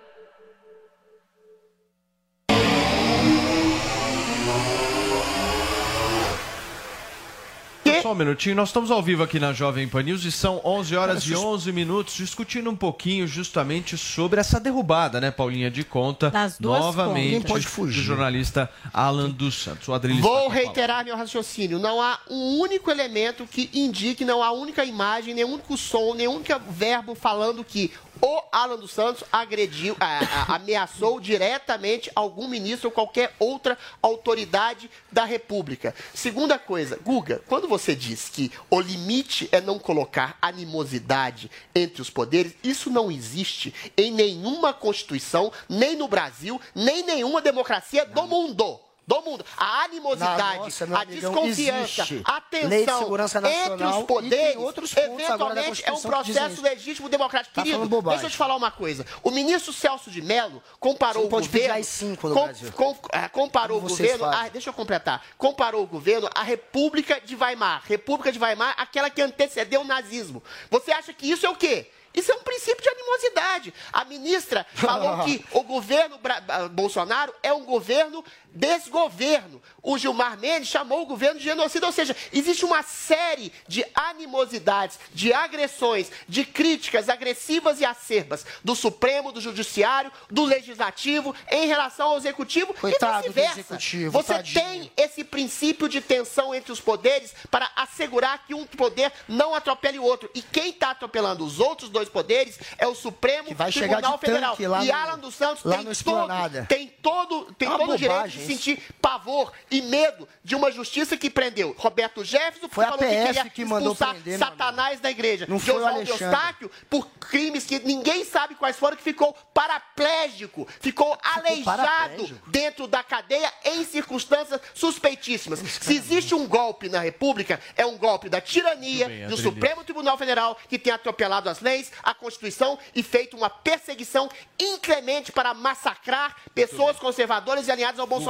Isso fechar, é por muito grave. Pra Isso não é pouco grave, não. Não é absurdo. Você é quem está fazendo a ditadura é a ditadura da toga. A gente vai ter daqui É a isso pouco aí. o Alexandre de Moraes com um tanque invadindo a esplanada. É Não, ele ridículo. prende pessoas, Quem isso que ele faz, faz. o ataque aos outros sistemas, quem está criando uma ruptura democrática no Brasil é Jair Bolsonaro o tempo inteiro. E o mundo está vendo isso. Tá não o adianta um espernear, porque um o mundo exemplo. inteiro está ameaçando E dá um Jair exemplo. Bolsonaro. Tem vários exemplos, inclusive Jair Bolsonaro. Raul Jugman, que foi ministro da Defesa, Ah. Contou essa história que Bolsonaro nunca teve coragem de negar. Ele chegou a cogitar mandar passar um avião sobre o STF. Ah, Guga, mas aí a para estourar da os espelhos do que STF. aconteceu. Só que o Exército não de Deus, aceitou. Guga. Esse sujeito é tão maluco que até isso ele, ele, você- ele- até isso ele chegou a cogitar. Raul Jugman tem muita moral para contar. Paulinha, deixa eu te fazer uma pergunta. Na dúvida, você vai do quê? Eu vou de Bob. Vou Ah. apostar pra ganhar um dinheirinho.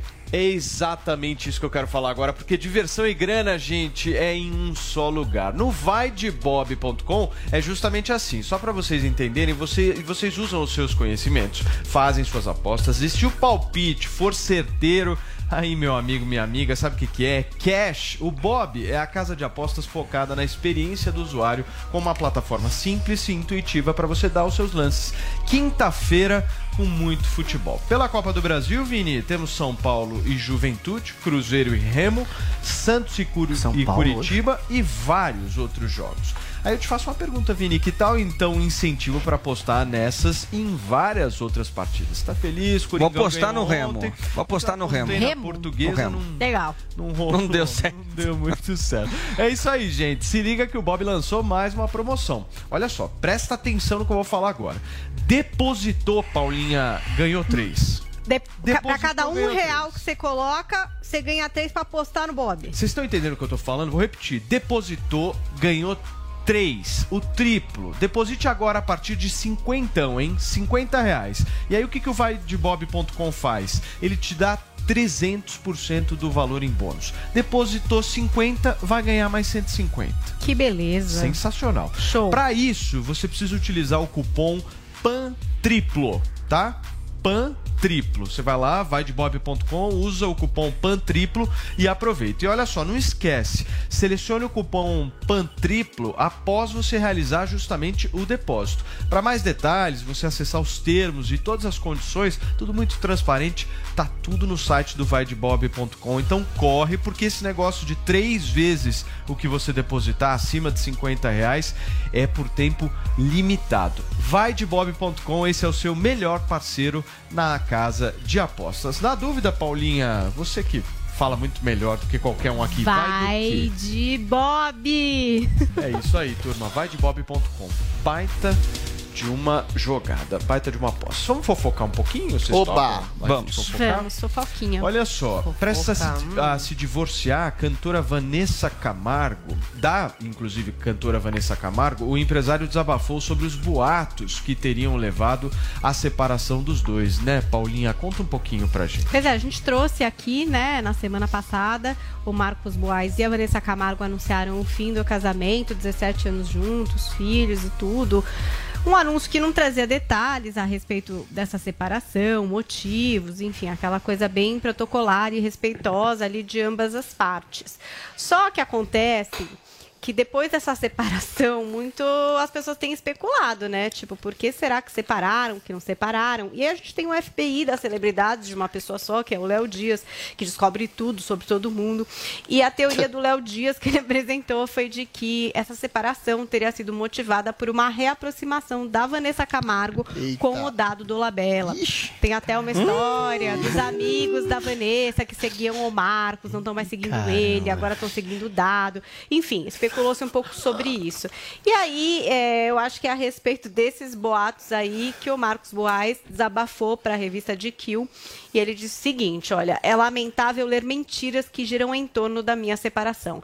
Lógico que isso me incomoda, mas ao mesmo tempo sei que é natural criarem boatos nessas circunstâncias, faz parte do universo do show business. Daí ele ainda disse que tem uma relação de respeito e carinho com a história deles, claro, e também com a família. Agora, isso de dar entrevista, de falar sobre a separação, deve acabar, porque também, de acordo com o Léo Dias, nesse domingo, o casal vai assinar o divórcio, né? O ex-casal vai assinar o divórcio. E nesse divórcio vão ter cláusulas, cláusulas ali. Inclusive uma cláusula de silêncio para ambas as partes. Quer dizer, nenhum dos dois vai poder falar, a partir desse domingo, sobre o assunto da separação. Só a gente vai poder falar. Nem entrevista. É. Eu vou falar pra Nem em entrevista, nem em rede social, nenhuma das partes vão poder Nossa. comentar aí sobre o fim desse relacionamento. Parece que eles também já decidiram por guarda compartilhada dos filhos, né? Tem um filho de 10, um filho de 7. E vão ter que, ó, guardar silêncio e se resguardarem aí nesse momento de fim de relacionamento. Muito bem. Cubaninha, o que, que você acha dessa separação, hein? Ah, assim, raramente o Leo Dias Erra. solta uma fake news, né? Olha. Ele, quando ele solta a notícia. É Ali tem, ali tem. É verdade. Não tava maluquinha? Não tava Agora, padrão? eu tava, eu fui inocente, porque menino, eu achei que ela tava com a crise de pânico lá, É, né? Que tinham se separado por isso, que tinham desgastado o casamento. Menina, você nem sabe. Agora. Uma doença. Mas- não, não, parece que ela tem Não, mesmo. não inventou mas- nada. Sei. Parece que um Meu boi, Não inventou né? nada. Um boi entrou na Olha. jogada aí e foi isso que causou a separação. Ai, gente. eu particularmente não conseguiria. Vocês gostam, porque né? esse, eu já sou apegada, ficou três meses com o cara. E já me apego achando que vivemos um romance de anos. Imagina um casamento. Imagina um casamento de 17 anos. Você sair desse É. casamento e já ficar com outra Isso pessoa. na Jovem Pan? Gente. Gente, ela podia estar num relacionamento Como mais assim Eu nem sei, sei, se ela tá cuidando seu amigo, dela, sabe se ela mas- Ô, para de falar sabe, da minha né? vida amorosa. Ai, a gente fofoca sobre tudo. A gente não tem vergonha. fica me expondo nos né? programas. Ah, é legal, é vida. gostoso. Porque a fofoca, ela não tem direita e esquerda. Não. Ela, Ela unifica. Ela une os povos. ela une, ela gente Ela é um consenso. Ela une gente ruim. Ai, meu Deus. Trilhinha, Eu? vai você. Olha, primeiro eu acreditei, e ainda acredito, que a Vanessa está divorciada não só do rapaz, mas como do- do- de boa parte do mundo em relação ao seu problema psíquico de síndrome do pânico, né? Agora, tem uma coisa que a gente tem que perceber. Ah, uma pessoa rica e famosa como a Vanessa, é, mais uma vez, vai parecer paradoxal isso. Talvez seja confortável a solidão da síndrome do pânico, porque ela pode dar ordens, ela pode se Pelo isolar de socialmente, todo mundo vai fazer as vontades dela, ela vai ter médicos e empregados a seu bel prazer e, eventualmente, ela pode usar disso, dessa sua doença psíquica, como um meio. Aí tem uma questão de caráter. Eu não sei se ela é ótima caráter, ou Meu boa Deus caráter, ou média caráter, ou derrapa de vez em quando. Isso existe, Paulinho. Isso, infelizmente existe. Pessoas que usam e lançam mão de algum tipo de doença psíquica para explorar uma chatice ou uma traição afetiva ou sexual amorosa, eventualmente ficar com outra pessoa, culpar a própria doença, que não estou dizendo que seja falsa, e dizer: ah, eu me divorciei do mundo, eu não quero falar com ninguém, e tá lá furunfando com o rapaz. Agora, sabe qual que é o grande tratamento, Paulo Matias? Não me chame de maldoso. Para doenças Não, psíquicas, é ruim. uma coisa É. chamada pobreza. Quando você te- é pobre e tem que trabalhar 12, 14 horas por dia, você não tem tempo de doença psíquica, você não tem tempo de Não traição, concordo com isso você não, não, tem Rodrigues. tempo de Ai, fofoca e eventualmente você tem que correr Não, atrás não, do não, não, dinheiro, não, não, tem que não, correr não, atrás não, do não, seu não. sustento. E aí o trabalho, Eu um sentido de vida, pouco. ainda que haja, ainda que haja uma predisposição a uma doença psíquica, você tem que construir em cima da sua vida. é e a não construção de um É sentido de vida faz com não que você não tenha tempo para ter Eu que ter se um afetar Você tá falando que é pobre não tem doença Tem, psicológica. Freud Eu falava isso. opinião dele, eu Freud falava. Que absurdo. Olha só, vocês estão me condenando, mas um sujeito chamado Sigmund Freud falava. Ah, ele falava Alguém perguntou, um jornalista Não, perguntou pra você ele. é e quem não tem vamos grana? que ele vai falar do Presta Freud. atenção, é o Freud Vamos falando, lá, vamos eu. lá, vamos lá, por favor. Perguntaram pro Freud assim, e quem não tem grana pra tratar dos seus problemas existenciais? Falei, assim, realmente, quando você constrói um sentido de trabalho, você não tem dinheiro, você não tem, Tem tempo, que nem disposição pra eventualmente tratar. Você vai ficar com seus problemas psíquicos. É, tem gente que Mas você vai ter tanto atendimento. atribulação. É igual quando você vai pra um campo de concentração. O exemplo... Meu Deus. Nossa senhora, pelo amor de Deus, chega, Paulo, Paulo, chega, Paulo, chega, Paulo, chega, Paulo, chega, Paulo, chega, Paulo. gente, chega. Paulo, não. Não, não, não, não. Eu não vou, não vou, não dá, não dá. Não dá. Pelo amor você de tem tempo Deus. de ficar deprimido? Concentração. Não, você tem que lutar bravamente. Qual que é o assunto? Sentido de vida. O Vitor Não. Frankl fala, Só não tem tempo para depressão no campo de concentração. Só um minuto. Você tem que lutar em cima Tem que ser É a mesma coisa da pobreza. Peraí, só um minuto. Eu Só um minuto. Peraí, peraí. muita peraí, bobagem. peraí. Nossa, Por favor, gente. silêncio. Desliga. Silêncio. Desliga. Calma. Adriles. Ouve a desliga um Zoe, ela tá falando uma coisa Desliga um séria. minutinho o botão. Só um minuto. Não, não, não. Eu sei que tá desligado, Andressinho. O problema é Nossa o seguinte: quem Senhora. tá ouvindo não tá ouvindo o que eu estou ouvindo aqui no estúdio. Porque não adianta desligar o microfone, ele continua a falar, entendeu? Esse é o problema. Deus céu. deixa eu te fazer uma pergunta. Só voltando aqui, porque a gente tava falando da Vanessa Da Camargo. Vanessa aí- Camargo. É. É. Não sei como. My God. Foi muito Só louco. voltando à questão aqui. Você acha que tem algum tipo de maldade por parte dela nessa história? Cara, é, é ser, a gente, eu não devo julgá-la. Eu acho errado julgá-la com as informações que a gente tem. Muita coisa que vaza não é correto. O que a gente nota dessa história, primeiro, em campo de concentração, como disse a Zoe, teve gente que se matou por depressão. É óbvio que tem gente que não tristeza, aguenta. não é depressão, Tristeza e depressão, meu amigo. Por miséria é, social. É sinônimo. Agora, o. Não, não é não. É. Não é. Agora, o. Peraí, Rodrigues, fecha, por favor. Fecha. Sobre essa história da Vanessa, cara, é complicado julgá-la. A gente, de fato, ela parece ter um problema psíquico que é grave. Esse negócio de crise de pânico é um negócio que tem que ser tratado e ela não tá levando a sério. Talvez, eu acho mais provável que isso desgaste o casamento a ponto de levar ao término do que uma história de um dia que ela encontrou o dado do Olabella. Isso parece ser mais o final é, de um casamento que deve ter começado a ruir por outros problemas, provavelmente por esse problema psíquico dela, que acaba, é, enfim, criando vários transtornos que afeta a relação dela com o marido, sem dúvida. É, fora isso, talvez ela tenha se encontrado com o dado do Olabella. Ninguém sabe se isso é fato ou não.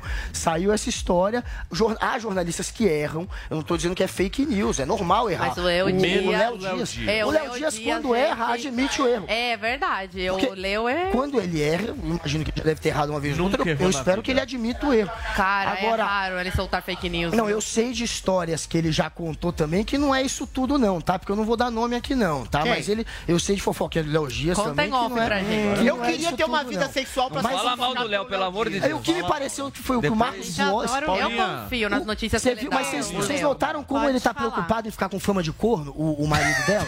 A preocupação dele é Também, essa. né, pô? A preocupação Ninguém é só gosta, essa. né? É só essa. Ele não tá protegendo ela. Um ele tá dia eu hei de ter uma vida sexual pra ser fofocado pelo Léo Dias. O homem só tem medo Ai, disso. Vamos encerrar o programa sobre uma Vamos. questão de muita treta do Muita mundo da treta, televisão. é um problema favor, sério. Atrizes inconformadas com a escalação de Jade Inveja. Picon pra novela É da inveja Globo. mesmo. Qual que é o motivo? É inveja, de acordo com a Adriles Coazoi, é, lógico. inveja. Vai não. Mas vamos trazer É. a notícia antes pra vocês analisarem. Eu tenho até um vídeo da Jade que, se der tempo, a gente vai passar, que é um vídeo de um podcast que vocês vão poder ver se ela tem vocação pra ser ou não atriz. Ah, vamos ver. E a discussão é se você tem essa documentação, Adriles, porque não é uma coisa tão aleatória de Documentação. você pegar Você tem e chegar de lá. ator pra ser ator, não? Calma, amor. A Glória Pérez quer que a Jade faça a travessia, parece. A próxima novela depois de Pantanal da Globo. Ela viveria o quê? Uma vilã viciada em internet e par romântico com o Chai Suede. Só nesse ponto eu lutaria até o fim por esse papel, hein? Par romântico com o Chai Suede na estreia. Que show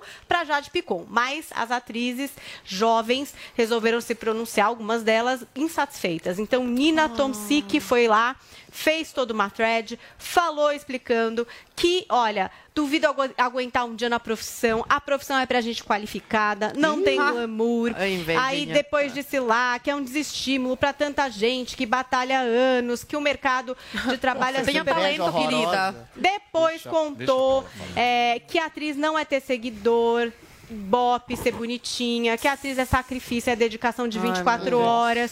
Aí ainda até e cutucou é bom. a Rafa Kalimann, que ficou Mas lá é ruim, esse é ruim ah, mesmo. no Não, Big esse aí é ruim Brother. apresentando tudo. Ela coitada. falou, nossa, achei que todo mundo ia aprender com a Rafa Kalimann, né? Que não é só querer e fazer o Big Brother pra ser apresentadora, mas não foi assim. E ainda meteu o Douglas Silva na história, né? Ele que também participou do Big Brother, foi finalista, esteve aí, é, foi indicado ao Emmy já, né? O Douglas. E cadê? Cadê um papel, por exemplo, de é. protagonista pra ele? Que é ator, que é reconhecido, que Tá é certo, Big tá Brother, certo. que quase foi finalista. Por que, que ele não não foi sai. chamado e Jade, que nada é? Porque ela é mais bonita e mais carismática e rende mais. Não, não, senhor. E Ah, aí? Aí o cara que ela estuda, que trabalha, que se ela forma, que tá batalhando, que tá ralando lá no jornalista. teatro, não tem chance nenhuma. Peraí, não, não, vocês não. Aí vem a vão falar, menina tá que participou feio. uma semana do Big Brother e, tem, e, e- e fura a fila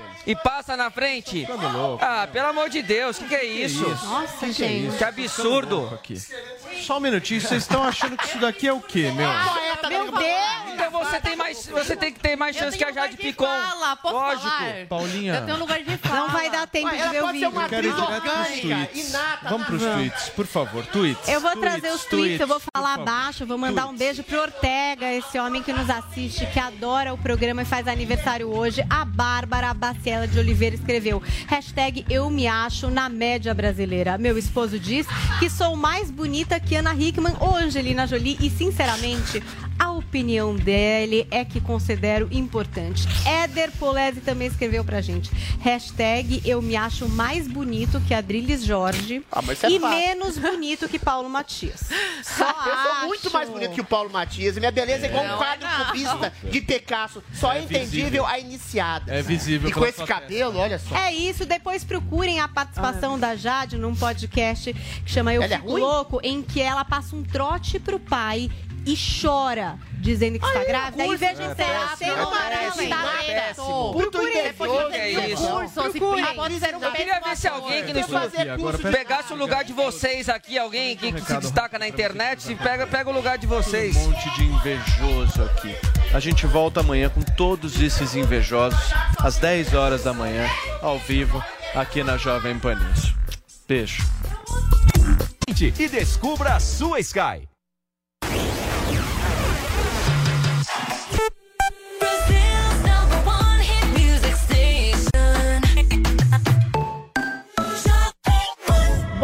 Você, agora 11h32. It is Ryan here, and I have a question for you. What do you do when you win? Like, are you a fist pumper? A woohooer, a hand clapper, a high fiver. I kind of like the high five, but if you want to hone in on those winning moves, check out Chumba Casino. At chumbacasino.com, choose from hundreds of social casino style games for your chance to redeem serious cash prizes. There are new game releases weekly, plus free daily bonuses. So don't wait. Start having the most fun ever at chumbacasino.com. No purchase necessary. Group. Void were prohibited by law. See terms and conditions. 18 plus.